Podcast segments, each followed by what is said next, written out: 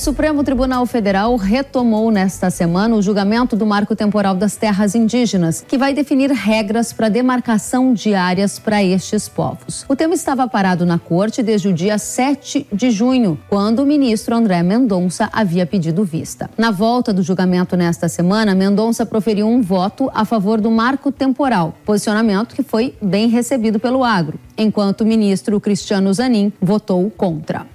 O marco temporal das terras indígenas, ele cria uma regra de que só pode ser demarcada como indígena uma área que esses povos ocupavam na data da promulgação da Constituição Brasileira, ou seja, lá em outubro de 1988. Esse tema importa para o agro principalmente porque se o marco temporal das terras indígenas deixar de existir, há possibilidade de aumento de demarcação de áreas indígenas no território brasileiro e sobreposição com regiões já consolidadas de produção agrícola que contam com titulação de terras. Há risco de aumento da insegurança jurídica para a propriedade privada, além de risco de conflitos no campo.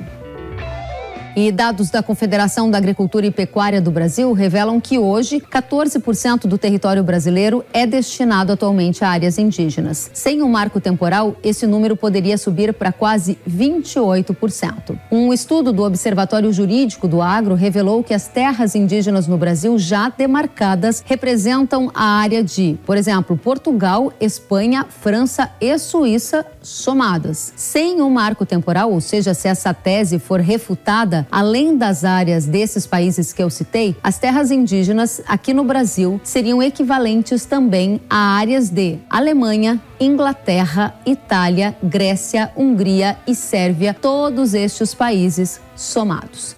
E é para tratar de marco temporal que a gente recebe agora Rudi Ferraz, diretor jurídico da Confederação da Agricultura e Pecuária do Brasil. Rudi, seja muito bem-vindo. Obrigado, Kelly, por falar novamente com vocês. Então, a gente é que agradece.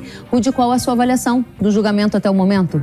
Bom, é, até agora nós tivemos aí é, algum, é, quatro, quatro, votos contra o marco temporal e dois votos a favor do marco temporal, né? É, então nossa preocupação é o impacto que eventualmente isso vai ter se for consolidado esse entendimento aí de é, derrubada do marco temporal. Primeiro, nós temos aí um entendimento consolidado há muitos anos da existência do marco temporal. Isso criou previsibilidade para as relações jurídicas como um todo. A partir do momento que nós não temos um marco temporal, nós vamos criar uma certa instabilidade, ausência de previsibilidade. Ou seja, nós não vamos poder afirmar em nenhum momento qual área efetivamente pode ser reconhecida como terra indígena, qual não pode ser reconhecida como terra indígena. E a consequência de um processo de demarcação, além, claro, de todo o desgaste que é, que é um processo de demarcação, que acaba é, impactando na produção agropecuária é que essa área sendo demarcada, os produtores saem sem nenhum tipo de indenização, salvo as benfeitorias úteis e necessárias. Uhum. E essa é uma grande problemática para o setor. Agora, Rude, você acabou de falar que o placar está em 4 a 2. Quem votou contra o marco temporal? Bom, é, contra o marco temporal votou o relator, que foi o ministro Edson Fachin, posteriormente o ministro Alexandre de Moraes, que iniciou seu voto em junho deste ano,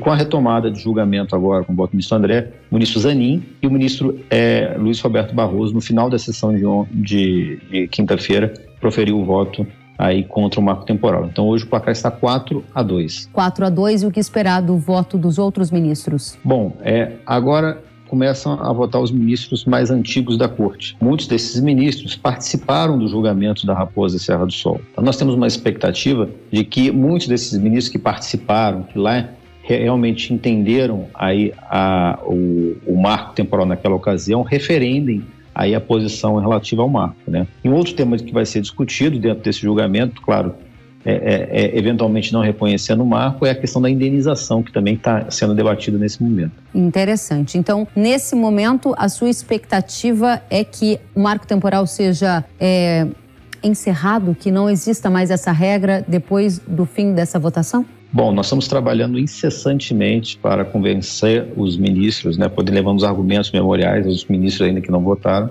da importância do marco temporal. E a importância do marco temporal não quer dizer que não ocorrerá mais demarcações de terras indígenas. Tá? Então, a importância do marco temporal é você dar previsibilidade às relações. Aquela área efetivamente que os índios estiverem reivindicando, buscando aí é, ampliação de área, o governo federal poderá fazer através de um processo de desapropriação, indenizando prévio e justamente os afetados. Agora, não num processo sumário, que é o processo de demarcação de terra indígena. Agora, só para ver se eu entendi bem, há um entendimento de que neste momento a corte esteja mais inclinada a acabar com a tese do marco temporal que esta mesma corte no passado criou.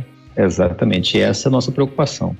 Há, há um pouco mais de 10 anos atrás, o Supremo Tribunal Federal enfrentou essa questão, um debate que nós tivemos aí unanimidade, que reconheceu aí a, a existência do marco temporal e um pouco mais de 10 anos para frente, que seria hoje, o Supremo está mudando esse entendimento, ocasionando uma insegurança jurídica completa para a sociedade brasileira. É essa insegurança que eu gostaria de tratar com você. Por que, que na sua interpretação, esse é um dos temas mais importantes para o agro em 2023? É porque algumas áreas que podem ser demarcadas como indígenas com o fim da regra do marco temporal se sobreporiam a áreas de agricultura já consolidada no Brasil? Teríamos uma disputa por terra acontecendo? Bom, é, hoje nós temos aí, é, se eventualmente o marco temporal cair, nós temos aí mais de 120 áreas em estudo e mais 450 áreas reivindicadas. É, e boa parte desses processos de reivindicação de estudos estão sobre áreas consolidadas, com plena produção, é, onde produtores rurais têm títulos há mais de 100 anos, onde há uma esta estabilidade social e jurídica há muitos anos. A partir da hora que você relativiza o marco temporal e, e avança com o processo de demarcação para áreas consolidadas, você uhum. cria uma insegurança jurídica por completo. Com, com, os produtores com medo, eventualmente, de perder o seu imóvel uhum. e também de fazer investimentos na área, porque você não sabe se amanhã ou depois essa área vai ser reconhecida como uma terra indígena. Onde há a maior possibilidade disso ocorrer? Dessas áreas serem sobrepostas? Áreas de agricultura indígena? Bom, é, nós temos um, um, um, grande demanda hoje de demarcação de terra indígena no é, Cone Sul do Mato Grosso do Sul, oeste do Paraná, oeste de Santa Catarina é, e também norte do Rio Grande do Sul, além de áreas no Mato Grosso, Bahia, é, Tocantins, é, Maranhão. Então nós temos várias, várias demandas espalhadas pelo Brasil inteiro. Então, é, áreas em regra, com títulos centenários, com exploração de muitos e muitos anos, com famílias de grandes, médios e pequenos produtores, a maioria pequenos produtores, sendo afetados por esse processo. Se o marco temporal acabar e uma dessas áreas onde você cita for considerada área para demarcação indígena, o que aconteceria? Os donos da terra com posse titulada deveriam sair desta terra ou fica como? Teriam indenização? Bom, essa é uma preocupação muito grande que ela se mencionou. Por quê? É, o Supremo ele está praticamente legitimando a tomada é, dessas terras pelos indígenas, mesmo sem um processo administrativo concluído, com decreto presidencial. Então, é, você vai ocorrer conflitos graves no campo, porque é, vai praticamente legitimar a invasão de terra por parte das comunidades indígenas. E esses produtores afetados, eles não terão outro meio, porque o Supremo Tribunal Federal acabou com o marco temporal, que era o que justamente dava previsibilidade às relações jurídicas. Então, esses produtores serão afetados, serão expulsos da área, sem nenhum tipo de indenização. Então, aquelas imóveis que os produtores estavam há muitos e muitos anos, onde é, é, avós, bisavós construíram aquele imóvel, hoje os netos é, fazem é, produção, não conseguirão mais é, produzir nessa área. Agora, Rudy, conta pra gente, quais são os argumentos usados pelos ministros que votaram contra o marco? Bom, eles entendem que hoje o processo de demarcação bastaria o índio eventualmente é, autodeclarar índio e autoindicar eventualmente onde as terras que eles ocupam para poder eventualmente essa área ser demarcada. Então, ou seja, nenhum critério objetivo, bastaria um antropólogo realizar um estudo antropológico, identificar é, aquela, aquela etnia, aqueles interesses sobre aquela área para ele ter essa área demarcada. Então, o, o, parâmetros objetivos para um processo, ele praticamente ele acaba. Fica apenas um parâmetro subjetivo com base em um laudo antropológico, ou seja, a contestação que os produtores poderiam é, levar à administração pública, ela, ela se esvazia como um todo. Agora, se a corte decidir, por exemplo, por acabar com o marco, alguma forma de recorrer dessa decisão? Bom, é um julgamento complexo, já dura muitos anos, todos, todos acompanham, né? Nós temos ainda cinco votos a serem proferidos. Né? É, depois que os votos foram proferidos, eles vão discutir a tese da repercussão geral que terá efeito vinculante. E nessa tese nós vamos analisar se cabe um eventual embargo de declaração com efeito infringente, ou seja, efeito modificativo. E também é, essa decisão do Supremo Tribunal Federal não vincula o poder, poder legislativo. O poder legislativo pode sim enfrentar essa, essa, esse, esse debate através de um projeto de lei, através de uma PEC, é, buscando regulamentar o assunto e equacionar todos os interesses envolvidos, tanto os produtores quanto as comunidades indígenas. Interessante. Eu volto com você, Rude, em alguns segundos para a gente continuar esse tema agora sobre o viés da discussão do PL do marco temporal no Congresso. O jornal Valor Econômico revelou nesta semana que o presidente do Senado, Rodrigo Pacheco, deve atender ao governo e postergar a tramitação do PL do Marco Temporal das Terras Indígenas, que também aguarda análise da casa. A reportagem afirma que a expectativa é que Pacheco aguarde a conclusão do julgamento do STF sobre o assunto para que os parlamentares se debrucem sobre uma nova jurisdição pois poderia haver insegurança jurídica. A matéria também diz que há possibilidade de ele autorizar o envio da proposta para mais uma comissão do Senado. Vai lembrar que o projeto de lei já foi aprovado na Comissão de Agricultura e está agora na Comissão de Constituição e Justiça, para depois ser encaminhado ao plenário do Senado.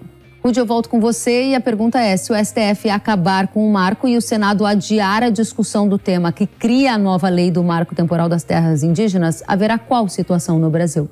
Bom, é, a decisão do Supremo Tribunal Federal, em sede de repercussão geral, ela possui efeito vinculante para a sociedade, mas ela não vincula o Poder Legislativo, que pode sim, eventualmente, se debruçar sobre esse, esse, essa discussão sobre o marco temporal e principalmente sobre a questão das indenizações, seja através de um projeto de lei, seja através de uma PEC proposta de emenda constitucional, buscando aí equacionar os interesses jurídicos envolvidos. Então, dessa decisão do Poder Legislativo, é, independente mesmo se for lei ou PEC, ela poderá sim ser questionada no Supremo em novo processo, mas eventualmente nós teremos um novo ordenamento jurídico sobre a matéria que, se questionado no Supremo, o Supremo dará eventualmente uma posição em relação a esse novo, novo normativo é, existente. Hoje, o Supremo Tribunal Federal está apreciando sobre a, a ordem jurídica vigente, ou seja, sem nenhuma lei, sem nenhuma PEC que discute sobre esse tema.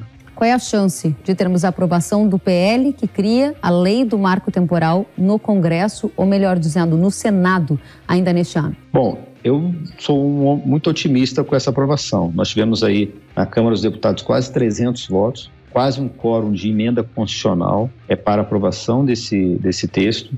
É um tema que não busca te retirar direito algum, apenas pacificar a sociedade. Então, assim, é, não há por que ser contra o projeto. Há apenas ele só dá os caminhos para a solução do problema, que é justamente equacionar os, ambos os direitos. Se os eventuais comunidades indígenas querem área, reivindicam a área por interesse social, o governo promoverá a demarcação, indenizando sem prejudicar nenhum dos envolvidos. Então, por isso que eu vejo com muitos bons olhos a aprovação desse PL. Agora, se esse PL passar no Senado, ele ainda precisa da aprovação, a sanção do presidente da República, Lula, que tem se mostrado bastante próximo das pautas indígenas. Isso deverá acontecer, essa sanção, na sua opinião? Bom, a expectativa é que ele consolide aí esse, esse, essa sanção desse projeto. Por quê? Porque próprio Supremo já mencionou anteriormente sobre o marco temporal. O próprio Poder Executivo há um parecer vinculante da, do, assinado pelo então presidente Michel Temer sobre esse tema. Agora o Legislativo vem apenas consolidando o entendimento de ambos os poderes. Então, um eventual veto teria o ônus político e o ônus institucional muito grande de ir contra os, ambos os poderes que se manifestaram sobre isso. Para a gente fechar, me corrija se eu entendi mal, mas parece que você está com uma perspectiva de que o marco temporal das terras indígenas de fato seja rejeitado pelo Supremo Tribunal Federal e aí haja uma aprovação de um projeto de lei no Congresso Nacional para acabar com esse vácuo deixado pela decisão da Corte. Está certo esse meu entendimento, Rude? Bom, iremos lutar até os últimos momentos para que o marco temporal seja reconhecido pelo Supremo Tribunal Federal. Uhum. Que é, é a insegurança será muito grande em uma eventual mudança de posição passados pouco tempo, efetivamente, do, do julgamento anterior da Raposa Serra do Sol. Mas se o Supremo realmente derrubar o marco temporal, nós vamos sim trabalhar, seja num projeto de lei para regulamentar isso, seja numa proposta de emenda constitucional, que nós precisamos de parâmetros objetivos para poder termos aí a paz no campo. A paz no campo poder... e o direito à propriedade privada. E o direito à propriedade privada, porque a gente não, não implementa um direito retirando do outro, mas nós temos que equacionar ambos os direitos e é através do marco temporal. Rude Ferraz, diretor jurídico da Confederação da Agricultura e Pecuária do Brasil, a CNA, muito obrigada pela sua presença. Volte sempre, Rude. Eu que agradeço. Obrigado. Até a próxima.